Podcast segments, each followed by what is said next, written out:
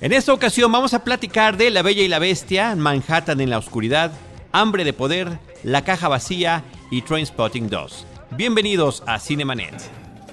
El cine se ve, pero también se escucha. Se vive, se percibe, se comparte. Cinemanet comienza. Carlos del Río y Roberto Ortiz en cabina. www.cinemanet.com.mx es nuestro portal, es un espacio dedicado al mundo cinematográfico. Yo soy Carlos del Río y en nombre de Paulina y de Uriel les doy la más cordial bienvenida y saludo por supuesto a Roberto Ortiz. Pues vamos a hablar de clásicos que se remiten a cuentos, Carlos, y también de aquellas uh, secuelas de películas que se convirtieron en culto. Eh, Roberto, y hoy nos da muchísimo gusto darle nuevamente la bienvenida después de mucho tiempo en los micrófonos de Cinemanet. Ya tiene un rato que no venía Diana Sánchez Uranga de Cine Premier. ¿Cómo estás? Sí, no recuerdo cuándo fue la última vez. Muy bien, Charlie. Siempre me da mucho gusto que, que me inviten. Roberto, muchas gracias también. No, y siempre nos da mucho gusto que tengamos la oportunidad eh, de estar coincidiendo, bueno, en la labor con Cine Premier, pero también cuando nos encontramos en esas funciones de prensa. Así es. Cuando hay la oportunidad de estar allá. Así que muchas gracias, como siempre, por, No, no, tus atenciones, por acompañarnos. Y bueno, Roberto, antes de que empecemos a platicar, eh, Diana y yo, acerca de la película La Bella y la Bestia, este remake directo de la película eh, animada de Disney, del largometraje de Walt Disney. ¿Por qué no nos platicas un poquito de otras versiones que ha habido de esta historia clásica? Yo nada más mencionaría una película que se volvió de culto, que es de Jean Cocteau de 1950, que se llama así, La Bella y la Bestia. Es una película en blanco y negro. Eh, posiblemente estemos ante una cinta eh, un tanto acartonada, artificiosa, pero lo interesante de esta cinta, que finalmente es la historia que vamos a ver en cada una de las versiones, es la puesta estética, la fotografía extraordinaria, en donde ya veíamos en el eh, caso del cine europeo, el manejo de los efectos especiales, de tal forma que observábamos de una manera muy elocuente eh, este, esta forma como surgían, emanaban de la- las paredes, eh, algunas manos, o, también la suspensión de personas o objetos en el aire, como si se tratara de un cuadro de Botticelli, los candelabros con brazos humanos, en fin, todo esto que de alguna manera se repite en versiones más actuales, están ahí en esa película que es un clásico ya de- del cine fantástico y en donde a lo, que le parece ser que le interesaba más a Cocteau era la forma que la, forma que el fondo, de tal manera que eh, en, en esta forma de registrar eh, apuesta él a- hacia la imaginación, a- hasta esta fantasía que finalmente en algunos momentos se vuelve desbordante. De tal manera que, pues eh, solamente menciono esto que es efectivamente un clásico del cine de Cocteau, que finalmente es uno de los eh, importantes directores europeos. Y en 1991 fue cuando recibimos la versión en largometraje animado de la casa de Disney, justamente después de que Disney estaba resurgiendo básicamente de entre las cenizas. Diana, después de una época muy mala de, de películas que ya no habían eh, ni cambiado la forma de hacer animación, ni traído particularmente buenas historias, y finalmente terminan resurgiendo gracias a la sirenita en el año de 1989, lo cual le dio un nuevo brío y un nuevo ímpetu a estas películas, particularmente además allí ya con la música de Alan Menken, que repetiría en esa nueva versión. Y habría que decir, Diana, que tanto tú como yo, por lo que hemos platicado y lo que hemos vivido en diferentes momentos, que ha sido similar, eh, compartimos esta debilidad por el eh, mágico mundo de Disney Debilidad. en su versión cinematográfica, pero también en este universo expandido que existe a través de muchas cosas, e incluyendo, pues por supuesto, los parques de diversiones, donde cada uno en su momento tuvo la oportunidad de participar, ¿no? Sí, la verdad es que eh, ve- a veces es complicado como ver estas películas objetivamente porque se cruza este esta debilidad que dices que es eh, amo Disney, ¿no? Y todo lo que hacen se me se me figura magia. Entonces, como tratar de hacerlo objetivamente a veces pues es complicado, pero Pero ayer saliendo de la función te vi muy objetiva. Me viste muy objetiva, sí, Porque bueno, es tu segunda vez que ves la película. Sí. Tuviste también la oportunidad de platicar con algunas de las personas que eh, vinieron a México a promoverla. Sí, vino Bill Condon y Dan Stevens, que hace La Bestia, y Bill Condon es el director. platiqué con ellos, entonces vi, vi la película hace, un, hace una semana exactamente y después la, la volví a ver. Y oh, de entrada creo que, creo que concretamente me gustó, me gustó y la recomiendo. Pero creo que es una película que toda ella, desde que empieza hasta que termina, está ligada a la animada. O sea, yo me la pasé la película diciendo, wow, no comparándolas, no diciendo, ay, esto está peor, esto está mejor, no, simplemente diciendo, wow, qué, qué, bueno es escuchar estas canciones otra vez en el cine, wow, qué padre es revivir esta historia. O sea, me, me, la pasé como evocando a la memoria y al legado de la clásica y creo que eso es para mí lo que yo destaco, ¿no? Que sí, sí, no es una experiencia única, es una experiencia ligada y, y dependiente de otra película que, pues, que ya salió sí, hace mucho. estoy completamente de acuerdo contigo, inclusive cuando nos empezaron a mandar eh, a través de los medios tantos avances de la película, pequeñas escenas, diferentes trailers, eh, algunos pedazos de canciones, eh, pósters, diseños de vestuario y demás. Efectivamente, esta película es un remake en particular de la película de 1991, donde repiten las canciones que me parece que son la parte fundamental y siguen siendo el alma de la película. Además, Roberto, por supuesto, de la historia clásica, ¿no? De que se supone que el amor y la belleza se puede encontrar por dentro y no por fuera. Pero en ese sentido, en el sustrato um, argumental, eh, ¿qué hay con respecto a estos temas que tienen que ver eh, con la redención de un hombre a través de la presencia femenina? Que hay de eh, esta búsqueda por la belleza o encuentro por la belleza interior más que la belleza exterior. Y esta, claro, en Disney podemos entenderlo, esta sinofiliación, esta exploración que se da a veces en, eh, esta, en estas versiones cinematográficas de la connotación sexual. Bueno, me siento que todo eso está presente y todo está presente desde la primera versión que estamos aludiendo. Eh, y retomando eh, lo que platicábamos, Roberto, o sea, ahí están todos esos elementos, ¿eh? Y finalmente sí se tocan, tanto en la del 91 como en esta del 2017 que estamos viendo ahorita. Se supone que la diferencia es que esta es con actores de carne y hueso, aunque hay una gran parte de la película que también es animada, eh, teniendo por supuesto como referencia las últimas versiones que han traído igualmente la casa de Disney de remakes live action, como le llaman, de acción real, de acción en vivo, con personas reales, aunque los escenarios sean, eh, digamos, fabricados digitalmente con, con esta animación digital, eh, como el libro de la selva o la otra es de La Bella Durmiente, de la Bella Maléfica, sí, Maléfica, Maléfica, que tiene que ver con Alicia la Bella en el Durmiente. País de las Maravillas también. Eh, y, Cenicienta. Y Cenicienta, Cenicienta. esa es la que, que por cierto es la que más me había gustado hasta que vi esta.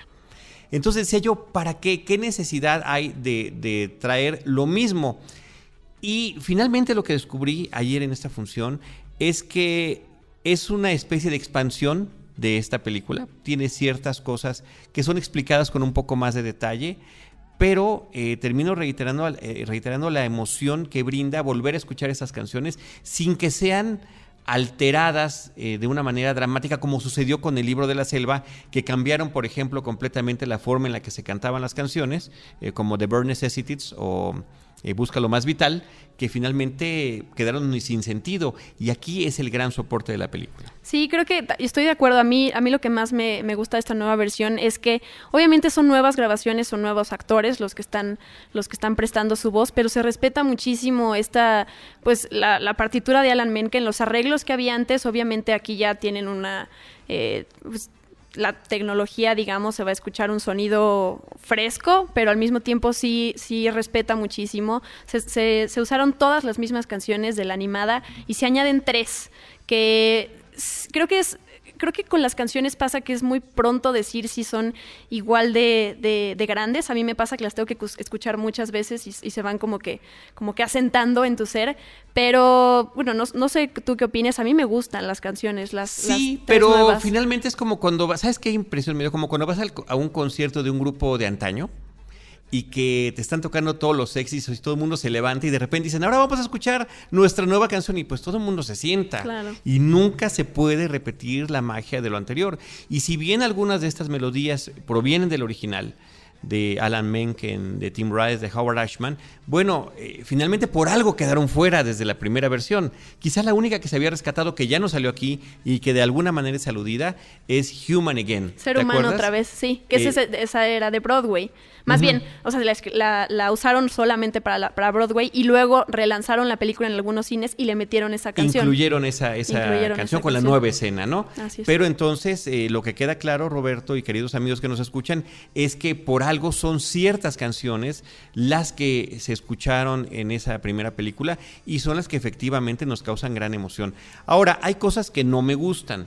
Eh, por ejemplo, el inicio de la película original donde escuchamos una voz en off que está narrando los antecedentes, el preámbulo de cuál es la historia de este joven príncipe que se porta mal con una persona de edad avanzada que le pide ayuda en su castillo, bueno, lo vemos a través de unos vitrales.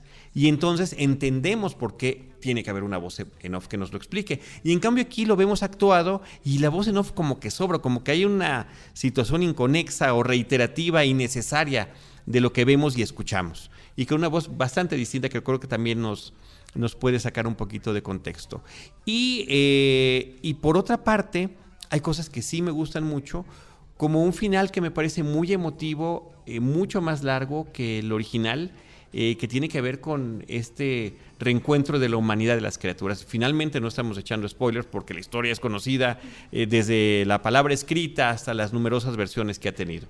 A mí, sobre, sobre estas em, cosas que se explican de la trama que no se explicaban en la película animada, como el pasado de Bella, qué pasa con su mamá, el pasado de la bestia y por qué tiene ese carácter, me, me, gustan. Creo que ese tipo de cosas son las que hacen que haya una diferencia en cuestión de trama, porque realmente la película sí es un remake, pero también es, un, es una calca en muchas cosas, ¿no? O sea, desde frases, obviamente es, es, em, es live action, pero, pero muchísimas cosas son iguales. Creo que también hay cosas que están de más solo por darle ese toque, estamos en la modernidad, como por ejemplo ella, el personaje de Bella, aquí se muestra que es una inventora y que inventa una especie de lavadora rural eh, para que ella pueda este, tener su ropa lista y entonces mientras se dedique a leer. Creo que ese tipo de cosas a mí me parecen, me parecen como gritando, o sea, que la película grita como, miren cómo tenemos este tipo de cosas y nos acoplamos a la modernidad, como la escena gay, creo que hay, hay una escena gay y se ha hablado de esa escena como si fuera una cosa, un parteaguas enorme, a mí me parece que es muy eh, eh, sobrevalorada, creo que... Y no sé por qué se mencionó tanto, ¿por qué habrá sido lo que...? Porque no es la primera vez eh, digo, se dice que es la primera vez que abiertamente hay un personaje gay en una película de Disney. Y este sería la FU en esta versión. Sin embargo, en la FU anterior, pues sin tener que decirlo tan claramente, ya lo era. Es un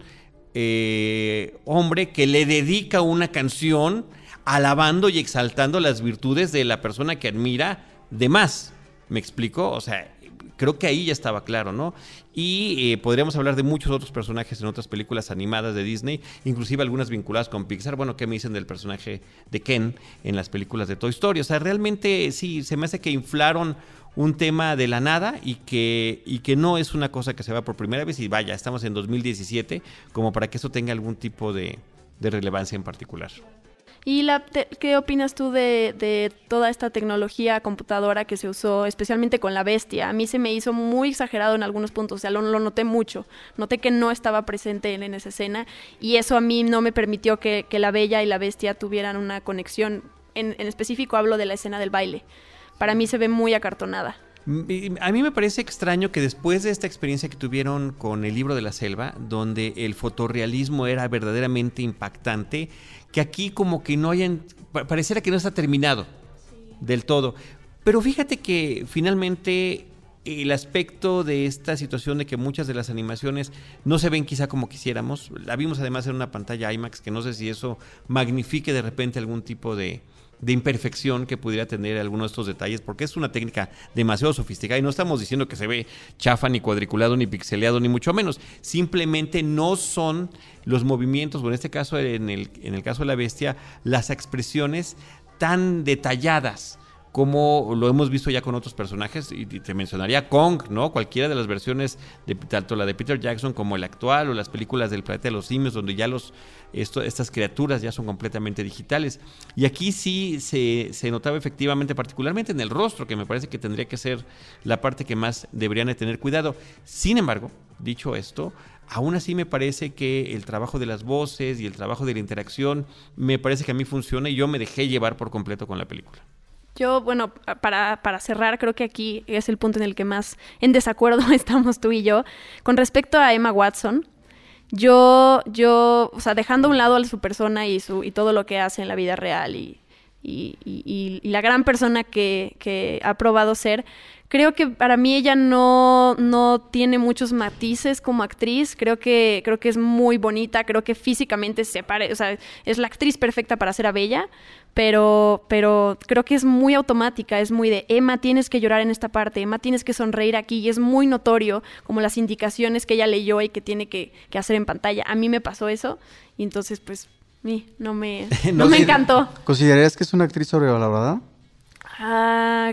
Creo que sí, creo que tampoco ella ha tenido en su carrera papeles que, que demuestren también que, que, que tan, tan gran actriz puede ser.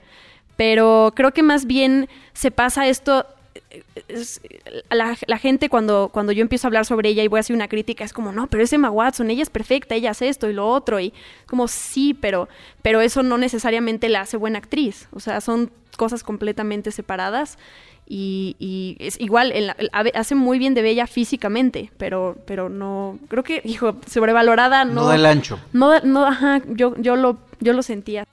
Bueno, a mí, a mí sí me gustó, me parece que físicamente es una eh, chica muy bonita, pero no es exuberante, ni exageradamente preciosa, ni, ni espectacular. Y me parece que esa sencillez le viene muy bien al personaje.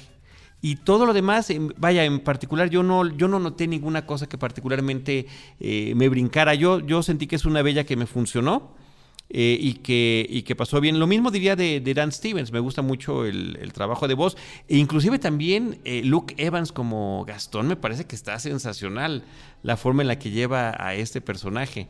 Entonces, eh, y Josh Gad también como la Fu en esta versión que estamos haciendo y Kevin Klein, o sea, yo quedé muy contento con el reparto. Y más aún también con el reparto de las voces, que por una cuestión muy particular que tiene la película, tienen una forma de lucir adicional, ¿no? Y por ahí está Iwan McGregor, Ian McKellan. Eh, Emma Thompson. Emma Thompson. Entonces es, es sensacional eh, poder tener la oportunidad de disfrutar tanto, y por eso gusta más en este caso la versión en inglés.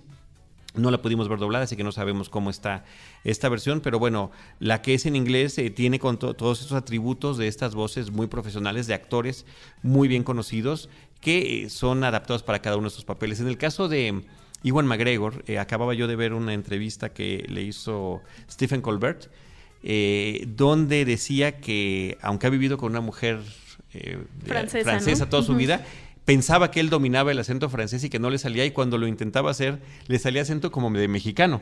Y no solo eso, yo, yo como pude entrevistar al director, le pregunté sobre esto y él me dijo, Evan McGregor no solo no podía hacer el acento francés, no, no conocía la canción de, de Be Our Guest, nos, nuestro huésped. No vio la película, dice que nunca vio la película. No la conocía y ese es el número que él hace, que, que Lumière canta, entonces que, o sea, él se sorprendió porque dijo, ¿cómo es posible que ni siquiera conozcas la canción? Entonces, primero tenían que trabajar en el acento y luego además tenían que trabajar en la canción. Sí. Entonces, le salió costó, complicado. Y se tardaron creo que 15 meses en hacer eh, la eh, pues todo el render y toda eh, la parte de la tecnología para hacer la, la, canción de nuestro huésped. ¿Y las, ¿Y las puestas en escena te gustaron de cada una de las canciones? Me gustaron muchísimo. Para mí, Gastón, la, el, el, número de Gastón, sí. la canción del villano, me, me gustó muchísimo. Y me, me, gusta mucho la de nuestro huésped, pero Bella también, la, la Belle, que es la primera canción de la película, uh -huh. me gusta mucho, me gusta mucho todo el, todo el, eh, los extras que tienen ahí, cómo recrearon toda esa escena del pueblo. Me, me y la canción, Roberto, es además eh, muy, no solamente es la canción que presenta la película, presenta la historia, presenta a nuestro personaje principal, sino que pre presenta a todo un pueblo, a toda una aldea. ¿Y cuál es la interacción entre los miembros de esta aldea? El buenos días, ¿cómo estás? ¿Cómo te va? ¿Qué estás haciendo? Que yo creo que aquí en México, si acaso alguien se acuerda de Cricri, por supuesto, debería de saber que todo ese tipo de cordialidades, de cortesías, de eh, la forma de interacción entre los individuos, ya sean animales o personas como eran en las canciones, es una parte muy importante que, que, me parece que se sigue rescatando en historias como esta y que creo que efectivamente lucen muy bien en la película. Pero, como dijiste al inicio de esta plática, indisoluble de la película original. Pero eso embona más con el musical, efectivamente una canción. Es una película musical. En un espacio, efectivamente, en un espacio determinado como escenario eh, cinematográfico, nos remite a muchas cosas, en este caso con respecto a personajes propios de un pueblo, y la, la, la, la canción eh, lo, lo, lo, va, digamos, expresando, ¿no? En ese sentido es la expresión auténtica de una canción y para lo que sirve en un musical cinematográfico. Uh -huh. Y de repente, bueno, esas referencias a otros musicales clásicos como The Sound of Music, que allí tiene una escena clarísima, ¿no? Y además que se ve muy bien en la película. Sí, también el fantasma de la ópera. El, el principio me recordó mucho a eso. O sea, uh -huh. el, el, el, baile ahí, el, las pelucas y todo esto me, también me remitió a eso. Pero bueno, finalmente Bill Condon dirigió Dreamgirls y dirigió, dirigió Crepúsculo. Sí, Pero bueno, caray. tiene un... sí, caray. eh, se ve que, o sea, él conoce mucho de musicales y seguramente también era su manera de hacerles como un pequeño homenaje que estuvieran dentro de la película de La Bella y la Bestia. ¿Por qué no? Y también trabajó bien. en Chicago, ¿no? También trabajó en Chicago, cierto. Que además es un gran musical.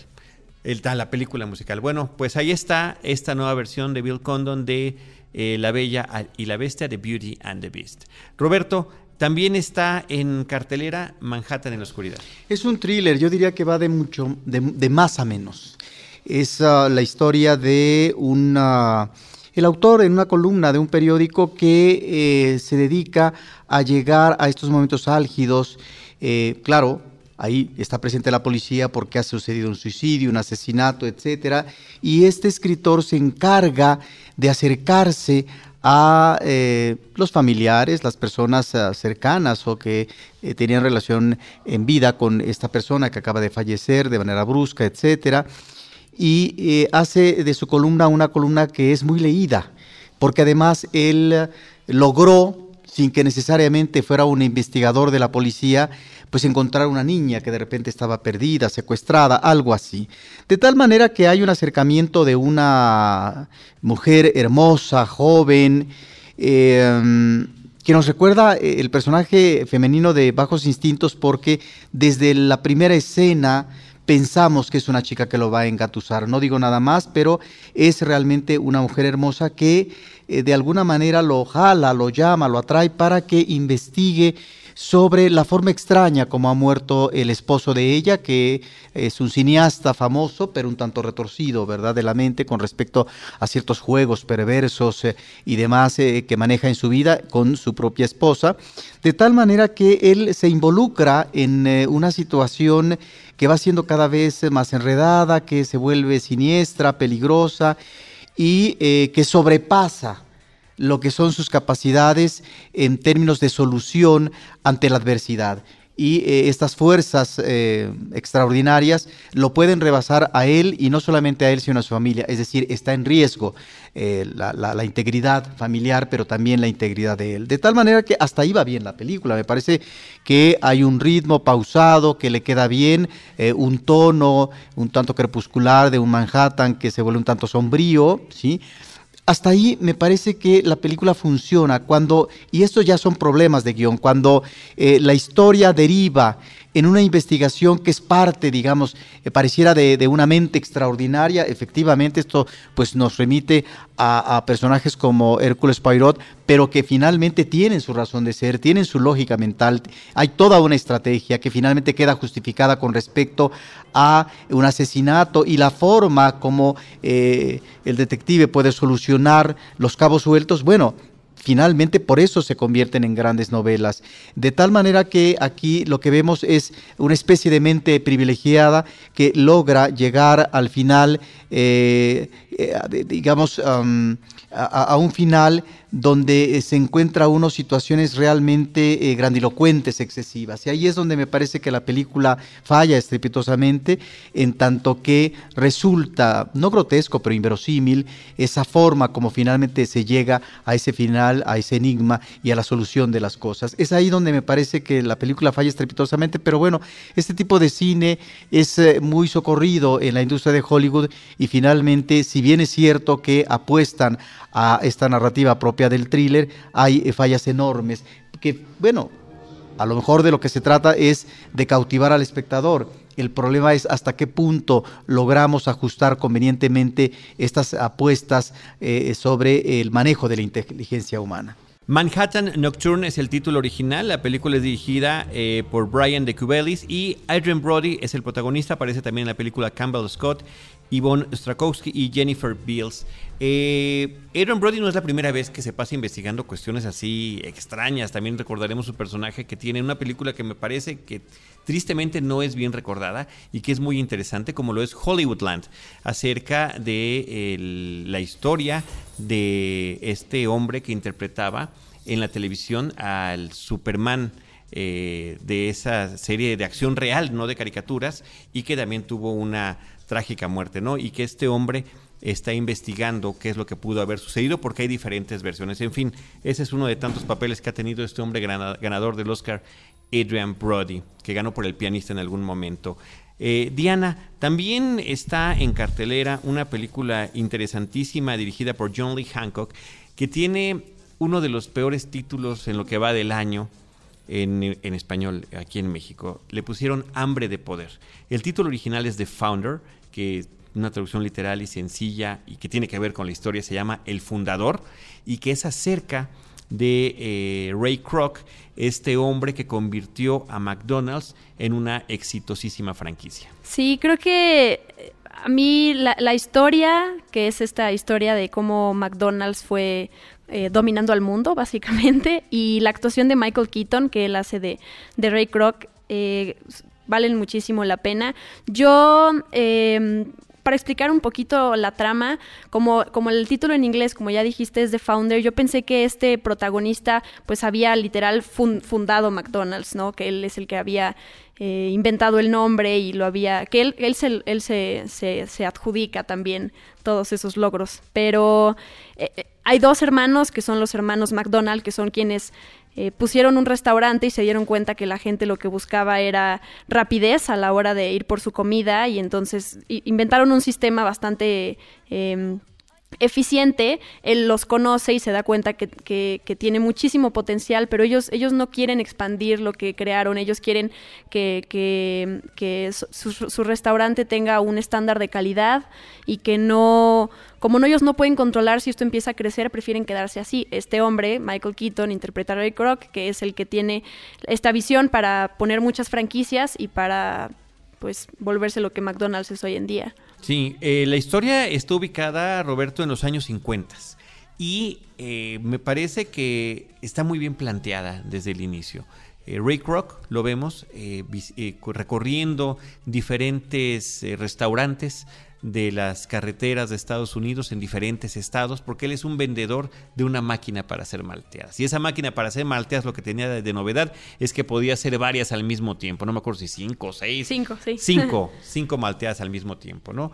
Y lo vemos con estas dificultades cada vez que llega a uno de estos restaurantes de hamburguesas y de barbecue y de diferentes cosas, pero donde también venden malteadas y él trata de imponer este producto. Y se ve que él además es un hombre que rebasa los 50 años, que está cansado, pero que además es muy tenaz, que eso es muy interesante en la película. Entonces, cuando descubrimos con él en la forma en la que funcionan los restaurantes, las equivocaciones que tienen las personas a la hora de, entregar los alimentos, la tardanza para recibirlos, y de repente se encuentra un lugar donde todo funciona como relojería suiza, y conoce la historia de estos hermanos, bueno, nos enamoramos al igual que él de esta posibilidad que hoy es una realidad. O sea, aquí, aquí se están refiriendo a lo que en la misma película definen como una situación revolucionaria en la industria del alimento. Esta especie de automatización, de utilizar una línea de producción similar a la de cualquier fábrica, una fábrica de coches, por ejemplo, para poder entregar en cuestión no de minutos, sino de segundos a la hora de hacer un pedido, el alimento que está pidiendo el, el cliente. Entonces, esa parte es muy interesante, como lo es también la voracidad de este individuo, la forma en la que se enamora de esta idea, sí, pero la quiere ser propia. Sí, porque además él es, es, es un protagonista antagonista, o sea, realmente él es un visionario, es un empresario y creo que las personas así pues son las que las que tienen éxito como en, en el mundo eh, laboral y profesional en cuestión de como de, de, hablando de dinero. Pero este finalmente este es un personaje que terminas admirando por lo que hace pero también odiando porque eh, le, le primero llega, está aprendiendo de unos hermanos que tienen un grandioso nombre en un restaurante que le encanta y él busca la manera de decir, bueno, yo les ayudo, vamos a crecer, confíen en mí, encontramos gente que como yo eh, vaya a respetar este, este estándar de calidad y de repente se empieza a aprovechar de ellos y, y lo odias pero lo admiras, no se quita, no se, no se quita esa admiración, pero, pero yo terminé y dije, este sujeto era un maldito. Sí, no, es una de esas películas en las que te quedas reflexionando sobre la historia. Primero que nada porque está basada en un hecho de la vida real. Después porque todos conocemos esta cadena de, y podemos tener nuestras opiniones al respecto, que hay muchísimas en torno a lo que significa la comida rápida. Y bueno, se han hecho documentales también al respecto de lo dañino que es esta comida y cómo también esta compañía ha cambiado su, eh, sus menús para poder tener cosas eh, que sean eh, supuestamente más sanas y demás. Pero en fin, lo interesante es justamente esto que está mencionando Diana. Cómo una idea que surge desde los años 40 o antes, porque se platica de este recorrido que hacen los hermanos, que además están increíblemente interpretados por Nick Offerman. ¿Cómo se llama esta serie en la que él sale? Eh, Parks and Recreations. Parks and... No la he visto, fíjate. Y John Carroll Lynch, que ha salido en todo lo que se puedan imaginar. Es uno de esos señores que tú lo reconoces de rostro, pero no sabes en qué película lo viste. es el eterno actor de reparto. Sin embargo, Nick Offerman y John Carroll Lynch tienen esta gran química como los hermanos Dick y Mac McDonald, Maurice Mac McDonald, que eh, se complementan muy bien, se entienden, se ayudan y trabajan de la mano para poder tratar de sacar adelante sus negocios que no siempre resultan como ellos quisieran, hasta que llegan a esta solución. Y la otra es esta perspectiva, claro, esa es la parte admirable que menciona Diana, la visión, el poder decir, aquí hay una gran idea y esto no se puede quedar aquí en un pueblito de San Bernardino, California. Esto tiene que crecer. Y también la admiración a la apuesta, porque es un hombre que puede apostar todo por ello. Creo que una de las partes más interesantes de, de, esta película es hacer este recorrido con los personajes.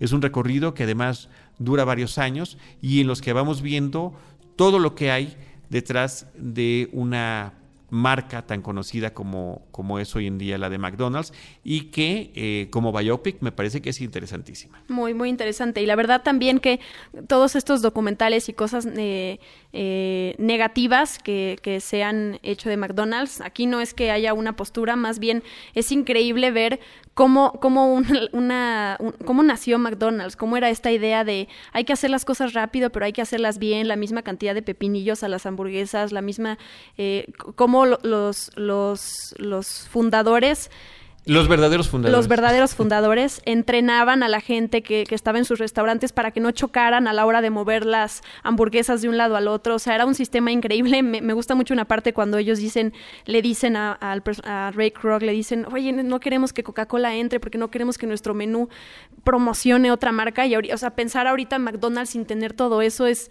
O sea, a mí me, me parece increíble que no haya que no haya nacido con esa mentalidad y cómo se ha ido transformando.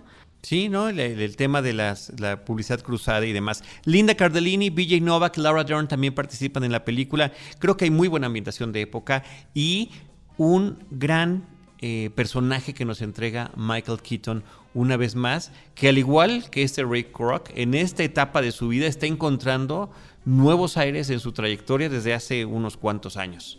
Entonces, eh, qué bueno poder verlo en esta película que, me parece que, que, dará mucho de qué hablar y mucha reflexión. Eh, The Founder o Hambre de Poder, como se llama en nuestro país. Roberto Ortiz, también eh, está el tema de la película La Caja Vacía. Sí, de esta directora, ella hizo dos cortometrajes inicialmente, después hace su ópera prima que es Los Insólitos Peces Gatos, una película muy reconocida en México, en el extranjero, una película muy fresca, muy original, pero que ya desde entonces y eh, ahora que repasamos aquella cinta y vemos la caja vacía, tiene que ver con inquietudes personales. Esta película me parece que es ah, una obra muy personal, eh, muy de confesión y ya desde los insólitos eh, peces gatos eh, veíamos a una adolescente, una chica muy joven que eh, estaba sola, digamos, en el mundo y se integra a una familia, una familia difícil porque tiene una situación con la madre de enfermedad terrible, pero ella se integra a esta familia y de alguna manera ante una familia que no está funcionando muy bien porque eh, está de por medio del advenimiento de la enfermedad y posiblemente de la enfermedad mortal, hay una integración eh, con eh, la familia de este personaje exterior que va tras la búsqueda precisamente del amor, del afecto. Hay una necesidad imperiosa, sí, pero también hay... no una obligación, sino, sino un deber de poder también contribuir a esta familia en una situación difícil. De tal manera que ahí está, creo que una situación eh, que estaba planteando muy bien, eh, con ironía, con humorismo, esta directora. Y ahora hace una película, me parece diferente, también narrativamente, que es la historia, eh, pues seguramente de ella, con su padre, porque efectivamente en los créditos finales vemos eh, un pasaporte con la fotografía del personaje real, seguramente era su padre de origen haitiano, de tal manera que aquí, después de muchos años, se da el reencuentro entre padre e hija. Debemos decir que eh, el personaje de la hija, Jazmín, pues es interpretado por la misma directora, por Claudia Sainteluz, no sé cómo se pronuncia, de tal manera que eh, este reencuentro es efectivamente un reencuentro dificultoso a partir de una situación de enfermedad, se llama depresión vascular que tiene este hombre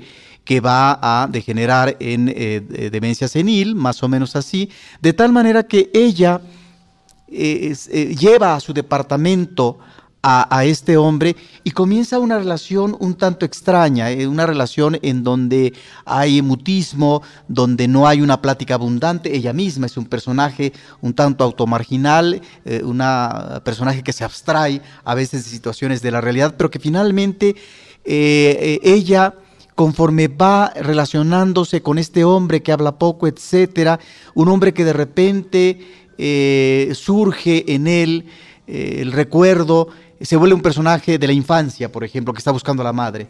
Entonces ahí es donde creo, me parece que narrativamente la película es, sumamente atractiva eh, en cuanto al personaje femenino, a la hija, que finalmente estos uh, son como eslabones en el pasado que son necesarios para ella reconocer, ubicar, para poder entender un presente en donde no es que ella esté desahuciada, pero finalmente es necesario un aliento en un presente donde ella vive una situación, si no marginal, sí de soledad y de repliegue, precisamente ante esta falta eh, de, vínculos vitales eh, de la familia que es una familia que en los últimos años pareciera inexistente.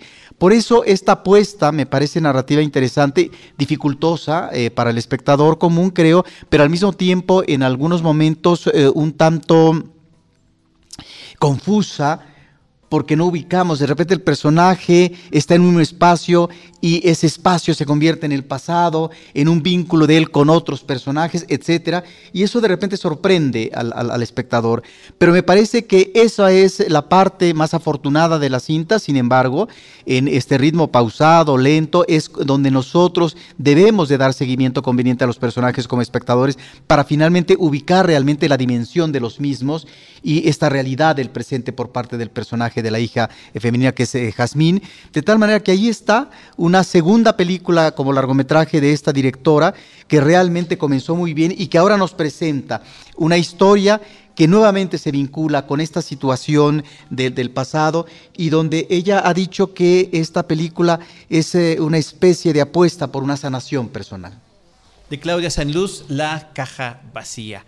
Eh, finalmente, para concluir con este episodio, eh, vamos a platicar de la película Trainspotting 2 o T2, como se llama, se llama T2 Trainspotting, realmente, como Terminator 2, ¿no? ¿Te acuerdan? Así es como se publicitaba Terminator 2 hace muchos años. Esta cinta, al igual que platicamos hace rato, Diana, de La Bella y la Bestia, en el caso de Trainspotting 2 o de T2, verdaderamente eh, también es indivisible de lo que significa la cinta original de Trainspotting, basada en la obra de Irving Welsh, de Danny Boyle, de 1996. Una película de culto, una película que se convirtió en un clásico instantáneo eh, a finales del siglo pasado y que ahora es retomada por el mismo director y con el mismo reparto con los personajes, personajes sobrevivientes, porque eh, recordemos que en aquella película no todo llega a buen fin con algunos de este grupo de adictos a la droga, de heroinómanos y esta vida eh, que están viviendo en las calles de Edimburgo, en Escocia. Y una película que además eh, culmina con una traición, que creo que ese es el tema importante de esta secuela.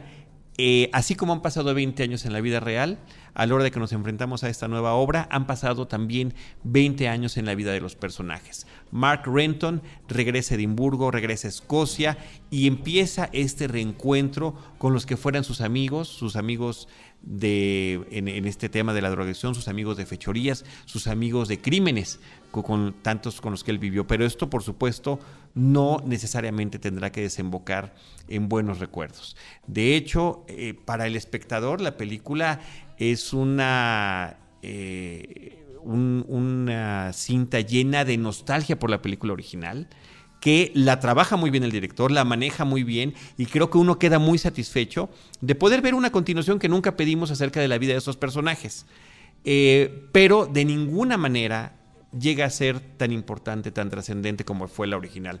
Es una curiosidad, sí, una curiosidad perfectamente bien elaborada porque eh, es una cinta que además de esta reunión de los personajes y de los conflictos que pueden traer, nos, lleva también a momentos de suspenso terrible porque sabemos que uno de ellos es un personaje irascible y completamente impredecible. Y a partir de las acciones que pudiera o no cometer este, este individuo, es que estamos en una especie de tensión que está siendo confortada por una parte también con la música que siempre es muy bien seleccionada por parte de Danny Boyle, pero que además no puede evitar volver a traer algunos de los temas musicales que ya había utilizado en la película anterior. Tal vez con diferente ritmo, diferente velocidad, eh, a pedazos, ¿no? Parcialmente nada más, o quizá en algún momento tenga la oportunidad de poner alguna de las rolas completas, pero que están conectando la vida de estos personajes. Y esta nostalgia eh, no nada más está aludiendo a la vida de ellos hace 20 años, sino que también a través de otro tipo de flashback se remite también a la infancia, porque ellos son amigos de la infancia.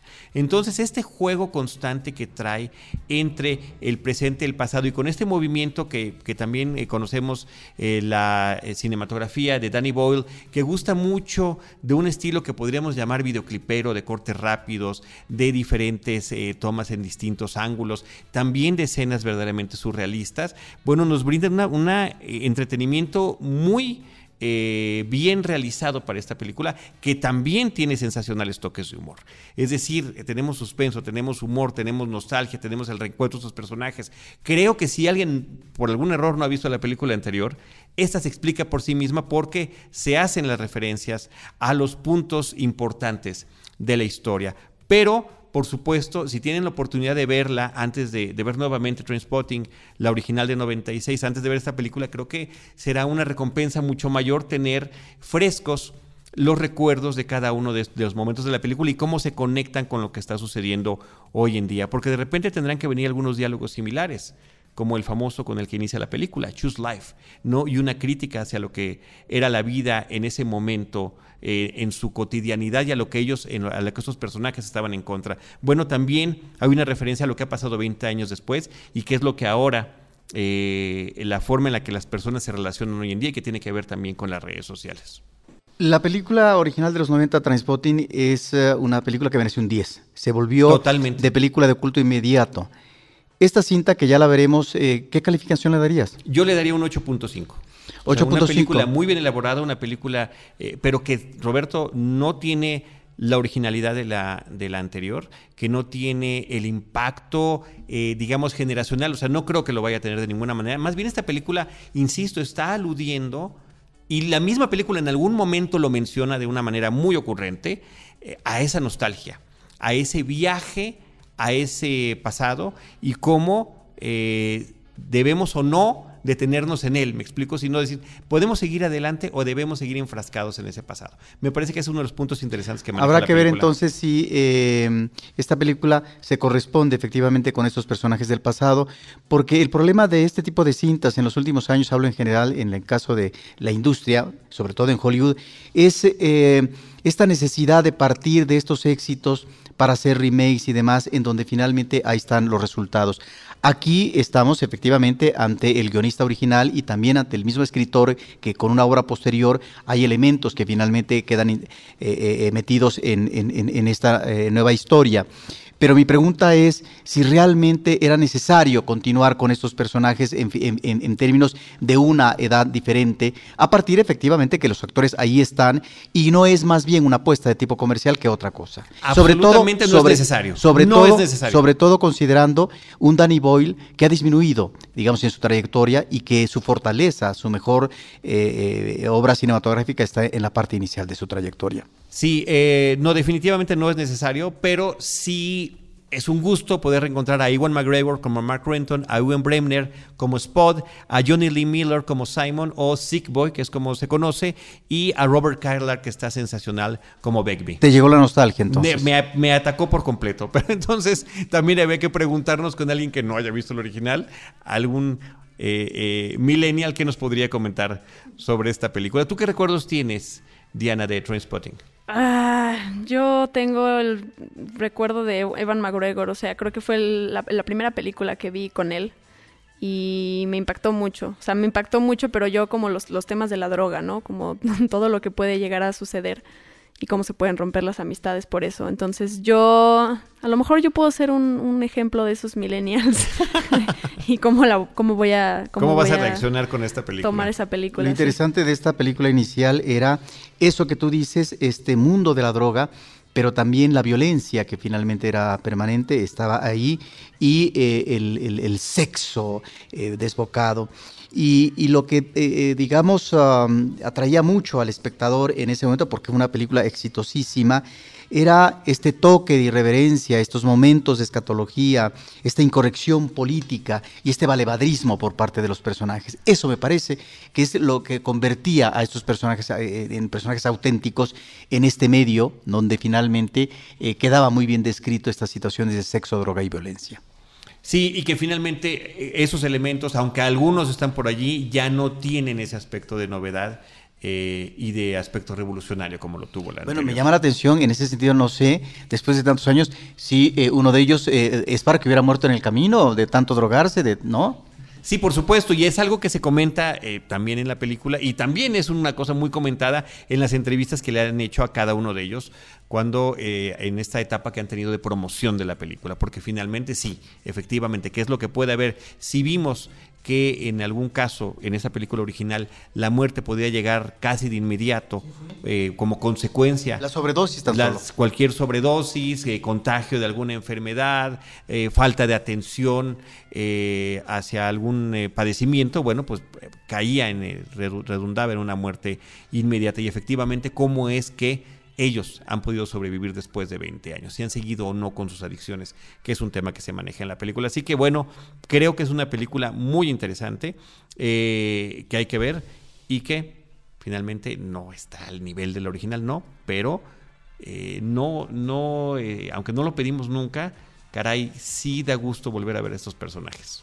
Y sobre todo también interpretados como son cada uno Sobre de todo, ellos. lo ahorita que dices de las actuaciones de presencias tan carismáticas en ese momento, ¿no? Sí. Comenzando por Iwan McGregor. ¿no? Sí, hay- bueno, es la gran película, aunque él ya había hecho varias antes. Esta es la película que lo lanzó a un estrellato brutal, ¿no? Y es por eso que podemos tener en un mismo fin de semana dos películas donde él participa, ¿no? Está La Bella y la Bestia el mismo Sí, fin de semana y está Trainspotting 2. Y creo que se agradece mucho que los que los que los actores sean los mismos, ¿no?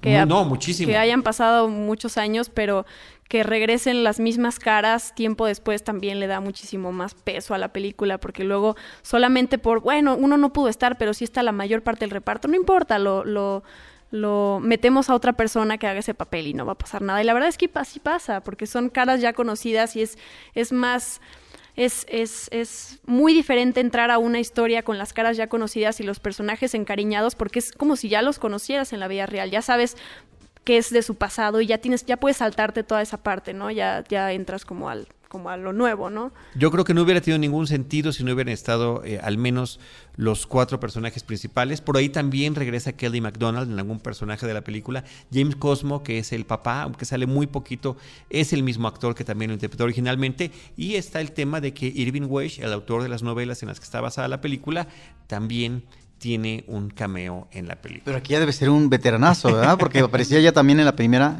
¿no? Y que hay también un homenaje hacia la palabra escrita y hacia eh, la colección y recolección de las memorias. Entonces creo que todo eso lo maneja muy bien con esta edición eh, vertiginosa y este muy buena utilización del soundtrack que hace nuevamente Danny Bold. T2 Trainspotting 2. Creo que más se llama T2 Trainspotting, la, la vida en el abismo. La vida en el abismo 2, sí. La vida en el abismo 2 y se llama igualito la primera, ¿no? Trainspotting, Sí, la vida en el abismo. La vida en el abismo, sí, sí, Pero fíjate que ese La vida en el abismo 2 solamente lo he visto en, en, a la hora de que empezó la película en el subtítulo. Eh, no recuerdo haber visto ninguna publicidad. No, que yo, diga yo La vida en el calendario 2. oficial de los estrenos de Sony Pictures México. Ahí lo viste. es el único lugar donde he visto el título. Sí, y te digo, y en el subtítulo cuando empieza la película. Pues bueno, ahí están las películas que hemos platicado en este episodio. Eh, le empezamos con la película de La Bella y la Bestia, Manhattan en la Oscuridad, Hambre de Poder, La Caja Vacía y Trainspotting 2. Diana, qué gusto que nos hayas acompañado. Por favor, platícanos redes sociales, tu Twitter, lo de Cine Premier. Además, este trabajo que estás haciendo tan padre en Cine Premier ya desde hace algún tiempo, eh, con las recomendaciones semanales en video, con lo que hay de estreno en cartelera y también con los estrenos de Netflix. Sí, ya llevo como seis meses que en Cine Premier inauguramos una sección en video que se llama ¿Qué ver? Y es hablar, no son críticas, es simplemente hablar de, de la cartelera ese fin de semana en el cine y en Netflix, como para ayudarle al, al, al espectador a saber qué hay de nuevo, ¿no? A lo mejor una, una pequeña crítica, o recomendaciones o datos curiosos. Pero mm, eh, las, las redes sociales de Cine Premier, pues primero la página que es cinepremier.com.mx, las redes sociales es lo mismo, Cine Premier, Cine Premiere con E al final. Y lo mía, la, mi, mi, mi cuenta de Twitter es arroba guion bajo Diana Su. Soy Diana Su. Muy bien. Así se me conoce. Efectivamente. Diana Su en Cinemanet. Roberto Ortiz, muchas gracias.